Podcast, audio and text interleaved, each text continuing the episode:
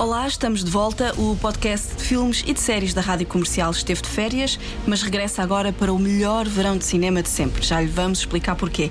O meu nome é Patrícia Pereira e hoje conto com o Pedro Andrade e o Nuno Gonçalo para lhe voltar a trazer o Hollywood Express. Hoje, infelizmente, temos dois obituários, mas também temos o Miguel Faísca, team manager da Aston Martin F1 Esports. Ele vai falar-nos do filme da semana na comercial Gran Turismo. Vamos pôr o pé no acelerador. Express.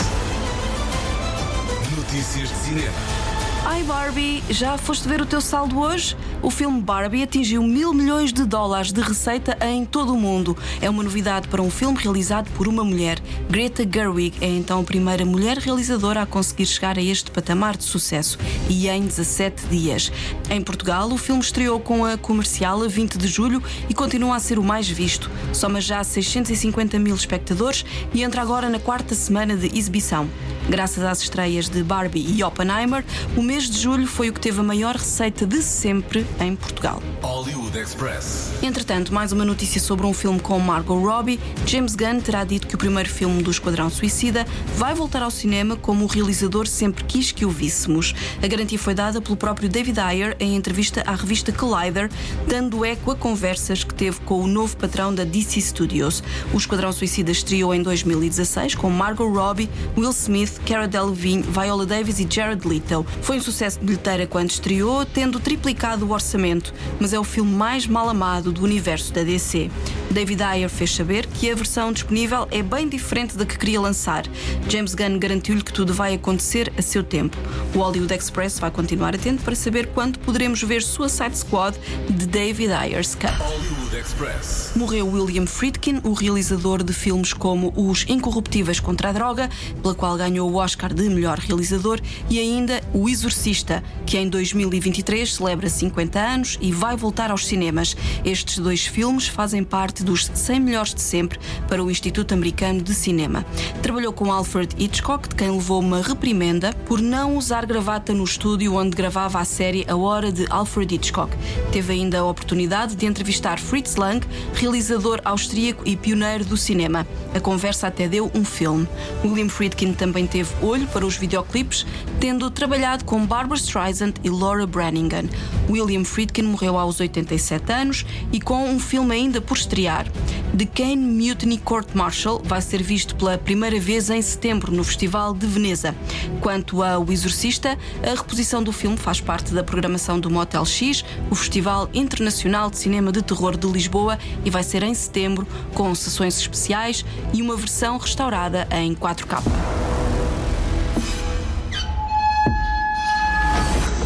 I believe we should begin. Avoid conversations with the demon. The demon is a liar.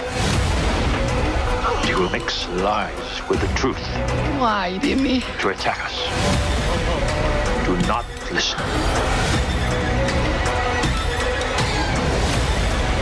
That thing isn't my daughter. It is he who commands you. The power of Christ compels you. What an excellent day for an exorcism. Esta semana passaram 100 dias sobre o início da greve de argumentistas em Hollywood. Os atores juntaram-se há algumas semanas e agora mais uma novidade para a indústria. Os artistas de efeitos visuais que trabalham para a Marvel Studios vão juntar-se a um sindicato para que se possam defender e melhorar as atuais condições de trabalho. Pela primeira vez, estes trabalhadores vão juntar-se ao International Alliance of Theatrical Stage Employees, tudo para terem uma voz. Trabalhar em efeitos especiais é sinónimo de muito trabalho para fazer em pouco tempo e muitas horas em frente ao computador. Os atores lutam pelo devido pagamento por direitos residuais de transmissão no streaming e respostas contra a ameaça da inteligência artificial, bem como os argumentistas. Há pelo menos 100 dias que não se gravam filmes nem séries, a não ser nos estúdios que já chegaram a acordo com os sindicatos. Hollywood Express. Gran Turismo é o filme da semana na comercial, é baseado numa história real. Conta como é que Ian Motherborough ganhou uma competição num simulador de condução da PlayStation e se transformou num piloto de corridas de automóveis. A realização é assinada por Neil Blomkamp, mais conhecido por filmes como Chappie, Distrito 9 e Elysium. O filme está repleto de pormenores do jogo, mas também tem outro grande atrativo para além do óbvio, que são os carros a alta velocidade. As corridas foram filmadas mesmo nas pistas por onde Ian Madrebro passou durante a sua formação como piloto da equipa Nismo da Nissan. Orlando Bloom é o homem do marketing que sonha com a ideia e David Harbour encarna a figura paternal que o jovem piloto precisa para se destacar. O Jim de Stranger Things está incrível e não se cansa de elogiar o realizador que optou pela pista e não pelo ecrã verde. O papel de Ian foi entregue a Archie Madekwe, de Midsommar, e os seus rivais são Darren Barnett, o Paxton de Eu Nunca, e Joshua Stradowski, o Randall Thor, de A Roda do Tempo.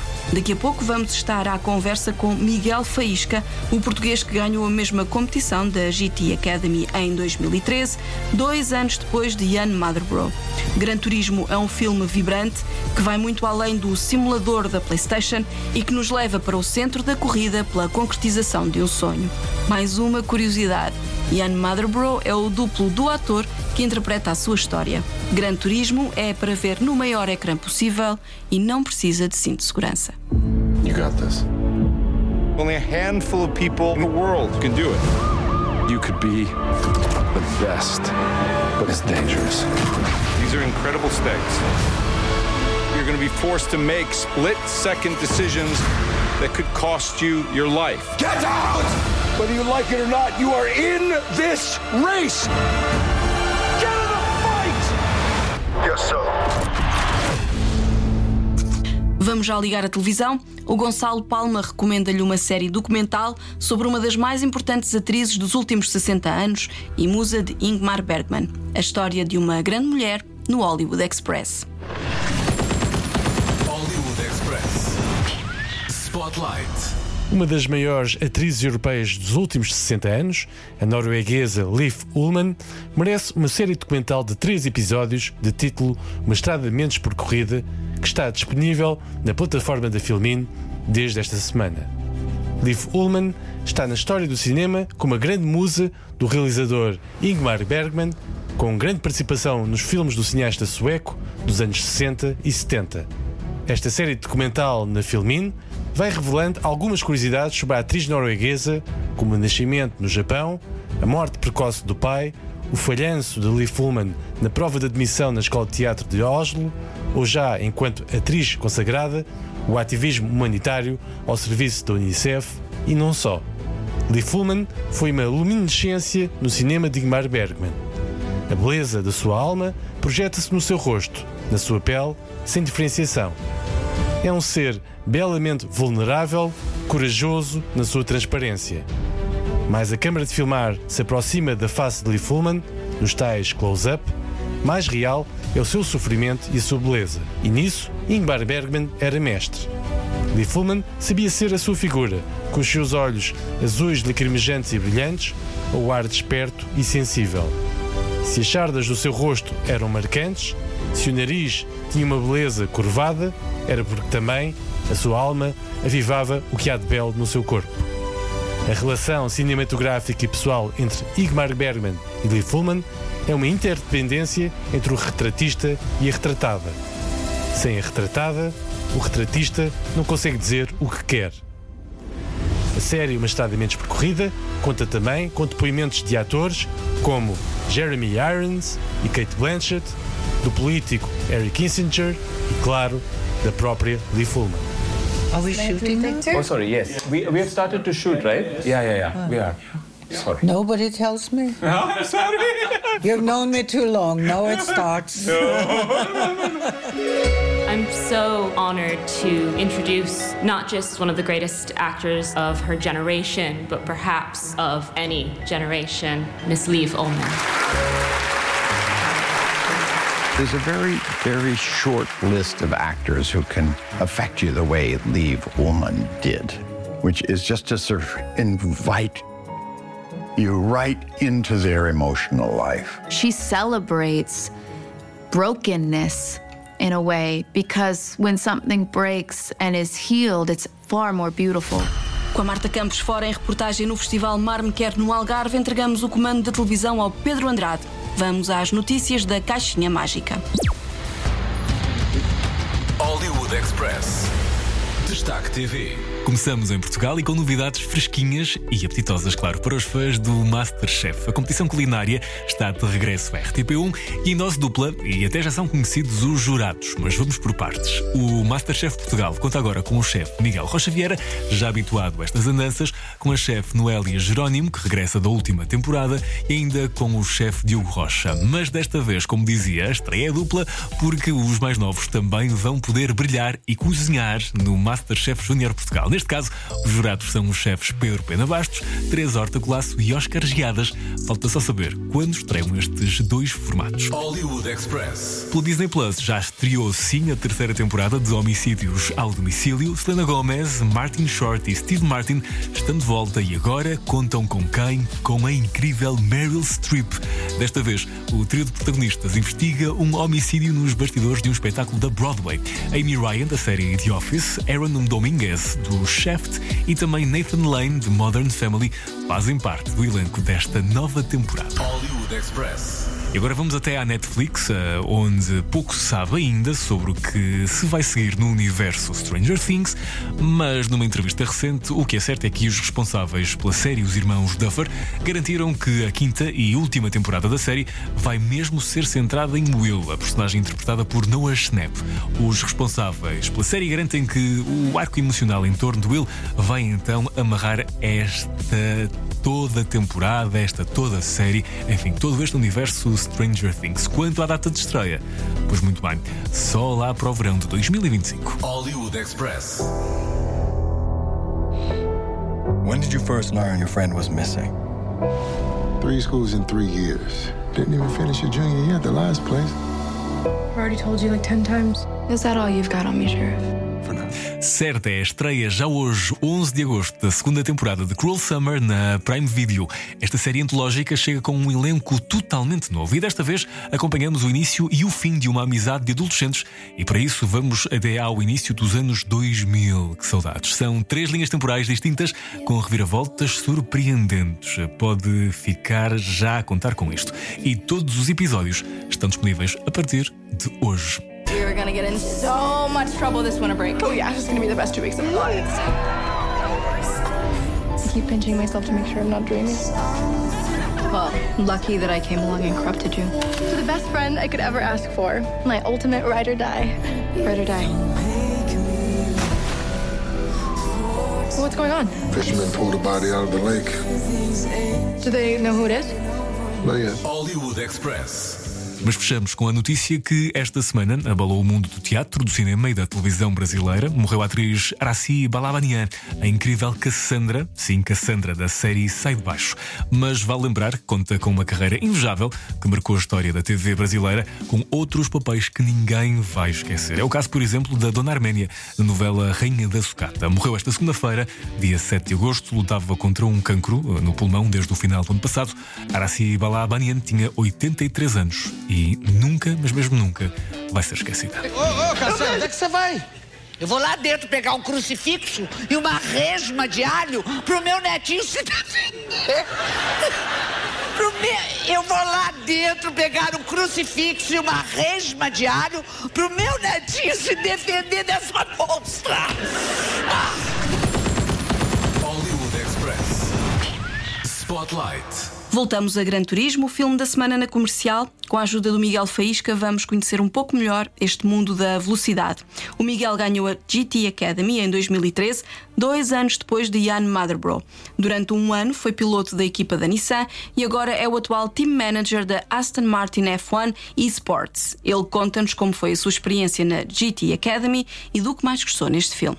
Este filme, o Gran Turismo, é baseado numa, numa história real e tu próprio já estiveste um bocadinho na pele do Ian Madbro e eu gostava de saber como é que tu tiveste conhecimento da GT Academy. Em pequeno era, sempre fui apaixonado por, por automobilismo, carros e, e, e corridas. Chegou uma altura mais perto, quando tinha 18 anos, quando já tinha a carta de condução, já podia conduzir. Comecei-me a informar, a ver o que, é que, o que é que haveria de competições que eu pudesse participar, que me dessem a oportunidade de conduzir um carro em circuito. Então eu acabei por é, a participar em, em, várias ações, aquelas se calhar do, do Facebook, em que se, se tivesses mais gostos podias ir conduzir um carro a um circuito. Uh, acabei por fazer isso no, nos carros um, uh, no, no Estoril, no, no, no, Algarve. Acabei por também fazer uma competição que foi entre faculdades, que era o desafio SEAT by Vodafone, em que podias conduzir um carro a gasóleo no circuito de Estoril e fazer uma qualificação e uma corrida. E depois houve uma altura que ouvi falar do GT Academy, isso foi provavelmente 2011, a primeira vez que ouvi falar, já tinham passado as inscrições. Em 2012 foi o primeiro ano que tentei participar, mas aquilo não correu nada bem, não estava nada preparado para aquilo e, e levei assim um grande abrolho, a dizer, epá, se queres mesmo participar e ganhar tens que te preparar muito mais do que te preparaste este ano. Uh, já sabes o que, é que, o que é que te espera no próximo ano, em termos de competições que vais fazer, as partes físicas, as partes do jogo, a parte real. Prepara-te, o próximo ano vai ser muito semelhante. Então foi o que eu fiz e em 2013 consegui uh, entrar uh, no GKT Academy, representar Portugal e ganhar a, a, final europeia. Como é que foi ver este filme sobre a GT Academy, este Gran Turismo? Foi semelhante à tua experiência? Trouxe-te à, à memória muitas das coisas que tu viveste? Sem tentar falar muito sobre o filme, para, quem, para não ser muito spoiler, o filme é baseado na história do Ian. Uh, não tanto na minha história, mas há algumas coisas do filme que, que me relaciono uh, e que me identifico, que pronto, que fez-me levar um pouco às memórias do passado, estar a ver a, a história dele e começo sozinho a pensar um pouco na minha história, na experiência que eu vivi uh, e, e, foi, e é fantástico. A tua história é de facto muito semelhante à dele. Começaste por ser jogador no simulador de, de condução, depois começaste a conduzir e agora és piloto mesmo. E como é que tu vês esta, esta mistura dos mundos? Como é que tu olhas também para o surgimento dos esports? Como é que tu vês esta.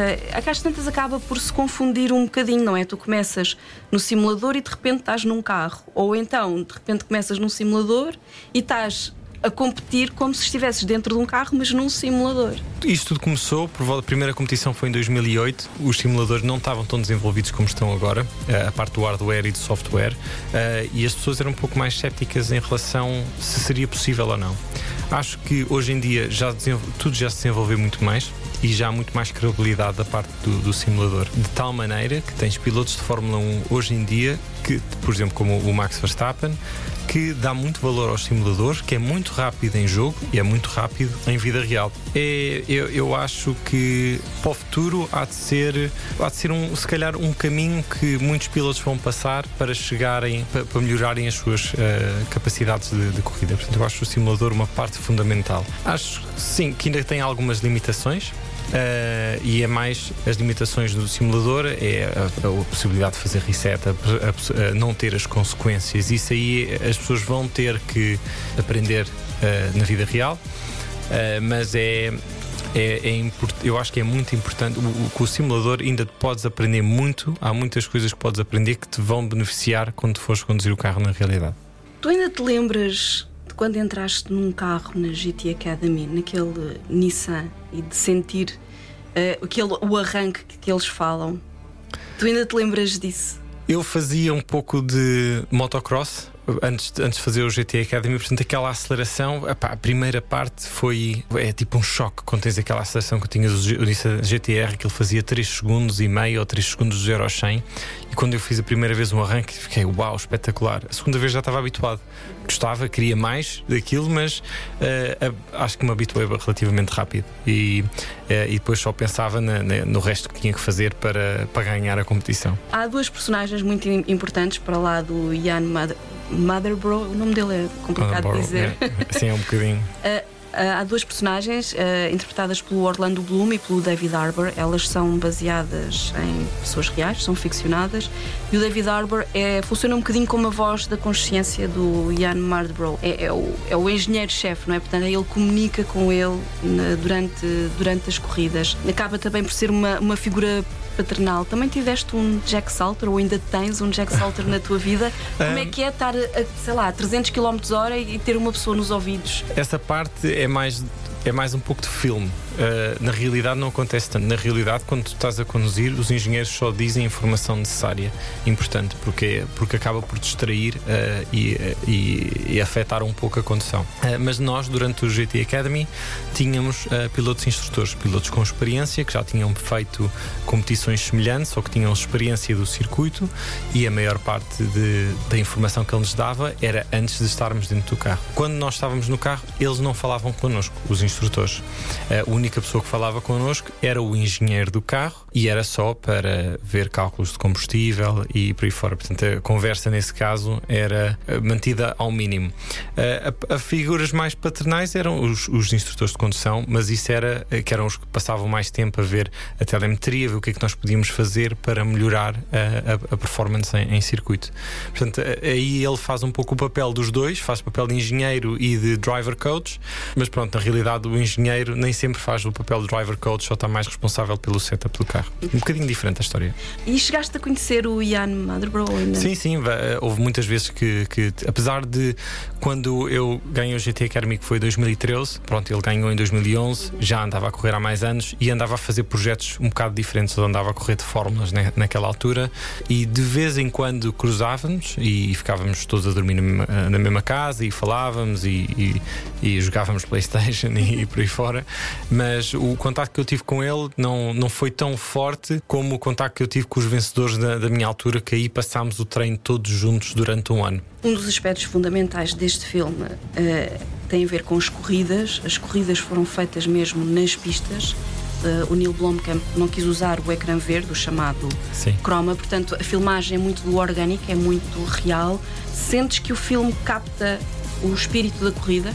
Claro que eles vão se focar na parte, nas partes mais dramáticas da corrida e de ter sempre uma ação. Às vezes tens corridas que não são muito dramáticas. No fim, ganha quem passa em primeiro na, na reta, não é? Mas há todo um trabalho feito até chegar lá. Uh, e muitas vezes, hoje em dia, nas 24 horas, se calhar as pessoas não sabem, mas tens uh, às vezes pilotos a lutar na última volta. Portanto, nunca sabes quem é que vai ganhar. Só que é um processo. Às vezes tens uh, um carro que está, não sei, um minuto à frente do outro, mas depois tem um problema e depois está um bocadinho mais taco a taco e depois no fim o que interessa é quem passa primeiro. Mas em termos das, das filmagens, eu acho que uh, os gráficos estavam muito bons, o som do carro, gostei imenso de ouvir, porque o som que eles usaram do carro de competição era o mesmo som que eu, que eu me lembro de ouvir no cockpit do carro, que é brutal. E na maior parte dos filmes de carros nem sempre tem essa atenção, esse pormenor. E para mim, aficionado de carros, eu gosto de, de ouvir esses, ver esses pormenorzinhos bem feitos. Eu acho que é um, pronto, é, eles focam-se é muito nas partes mais importantes da, e mais excitantes da corrida, e nem todas as corridas são sempre assim, não é? Às vezes são um bocadinho mais calmas, mas pronto, aqui no filme tem que ter sempre aquele espetáculo. O que é que tu achas que foi mais bem captado nesta história da GT Academy e do Gran Turismo? O que foi mais bem captado foi o sonho por trás, não, não, tão, não tanto exatamente o que é que aconteceu ou, ou, ou quando é que aconteceu, uh, mas o, o, sonho de uma pessoa que tinha uma paixão e um, uma coisa que gostava de fazer, que sabia que era um, um sonho impossível mas continuou a lutar para um. Quer dizer, com a possibilidade de um dia talvez possa ser que aconteça, possa ser consiga uh, tornar-me um piloto de automóveis. No caso dele, uh, concretizou-se e eu acho que esta paixão Uh, ou esse sonho pode ser para qualquer pessoa, não necessariamente para ele que queria ser piloto de automóveis, mas que às vezes tu podes ter um sonho, uma coisa que parece impossível, mas se trabalhares e com um pouco de sorte talvez possas lá chegar. Eu acho que essa mensagem que passa, não desistas dos teus sonhos, trabalha, se é uma coisa que gostas, tu vais gostar tanto da, da viagem como do resultado final. E eu acho que essa parte é a parte mais gira da história. Não, não tanto o, uh, exatamente o que é que se passou, os factos, tem lá, tem pormenores que são, uh, são factos reais, uhum. outra parte que é parte de filme, uhum. uh, mas essa história acho que é uma história fundamental e muito gira para, para os aficionados do, do Gran Turismo. You're scared, whether you like it or not. You are in this race.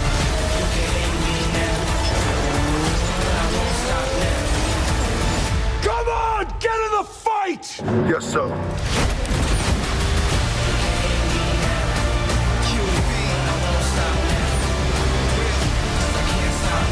If I lose, I lose more than just the race. So I'm not gonna quit. Let's go show the world.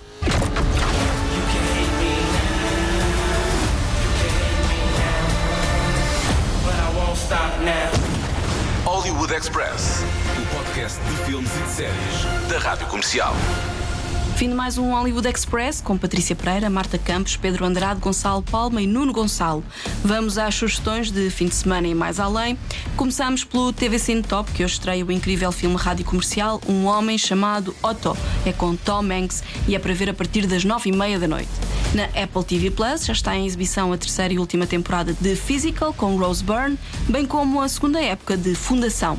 A HBO Max está numa onda de nostalgia e recomenda a série de O6, que celebra esta semana 20 anos sobre a sua estreia. E na Prime Video, o destaque vai para Red, White and Royal Blue, filme baseado no livro de Casey McQuiston, conta a história de amor fictícia entre o filho de um presidente dos Estados Unidos e um príncipe inglês. Estreia também esta sexta-feira na Netflix Art of Stone, o filme de espionagem com Gal Gadot que foi rodado em Lisboa. You know what you signed up for? No friends. No relationships. What we do is too important. When governments fail, the only thing left is the charter. The most highly trained agents. It's a bigger operation. No political leanings. What's with all the speculation? No national allegiances. Time to make a statement. Working together to keep peace in a turbulent world. Time to free my mind of limitation. How many in the welcome party? Six of them. Finesse the majors, that's my form of reparations. They said you can't slide, you're a treasure to the nation. Hardly seems fair. She's developing a sense of humor. Alright. Hollywood Express, o podcast de filmes e de séries da Rádio Comercial. O Hollywood Express fica por aqui, voltamos para a semana. Até lá, bons filmes e bom surf no sofá. Luzes, microfone, ação.